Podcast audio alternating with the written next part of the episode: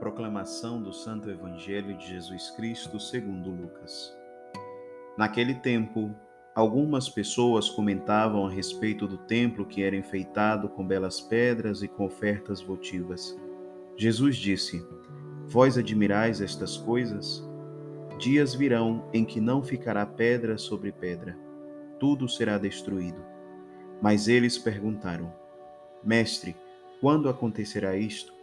E qual vai ser o sinal de que estas coisas estão para acontecer?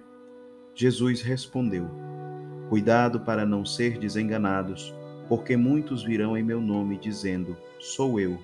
E ainda, o tempo está próximo. Não sigais essa gente. Quando ouvirdes falar de guerras e revoluções, não fiqueis apavorados. É preciso que estas coisas aconteçam primeiro, mas não será logo o fim. E Jesus continuou: Um povo se levantará contra outro povo, um país atacará outro país. Haverá grandes terremotos, fomes e pestes em muitos lugares. Acontecerão coisas pavorosas e grandes sinais serão vistos no céu. Palavra da salvação. É preciso manter o olhar e o coração direcionados ao que é essencial a felicidade não está no que é passageiro, senão que está na presença plena do Senhor.